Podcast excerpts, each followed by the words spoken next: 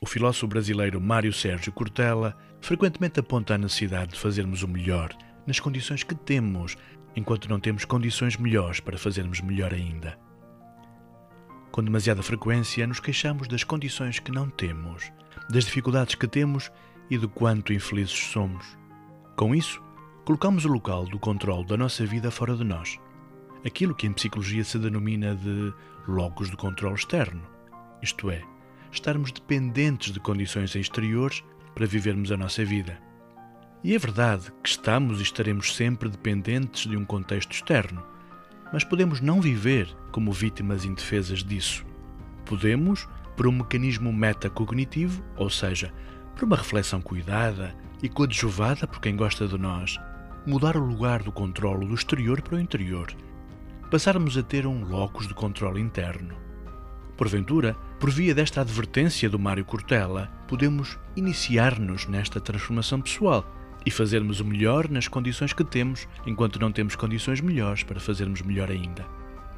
Trata-se de aproveitar cada momento como único, viver cada instante na sua totalidade, estarmos no aqui e no agora, com as forças que são as nossas e com as condições que nos são dadas, enquanto não temos condições melhores para fazermos melhor ainda.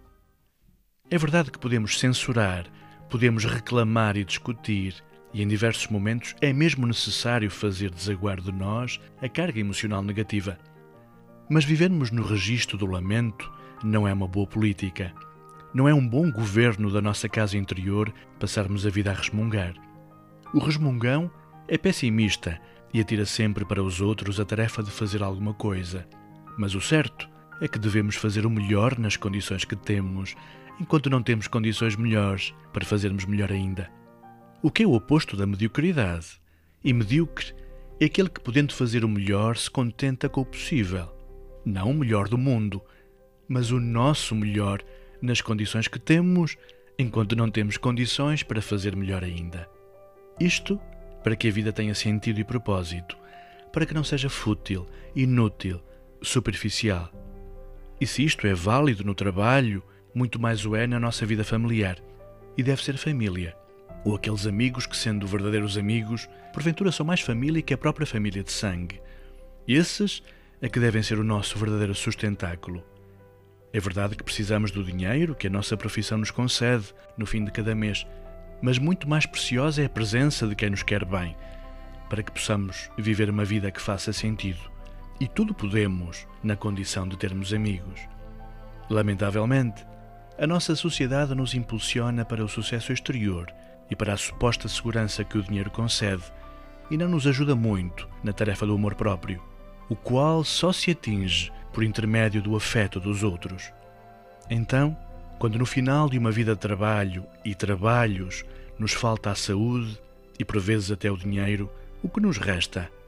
Apenas a falta de sentido.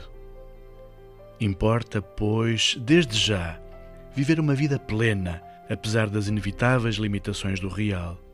Ou seja, fazermos o melhor nas condições que temos, enquanto não temos condições melhores para fazermos melhor ainda. Só isto nos protege da mediocridade e nos faz fugir do resmungar e do pessimismo que destrói a paz e a saúde. Está nas nossas mãos esta mudança de perspectiva, esta transformação dos nossos dias para que os dias venham a ser verdadeiramente nossos.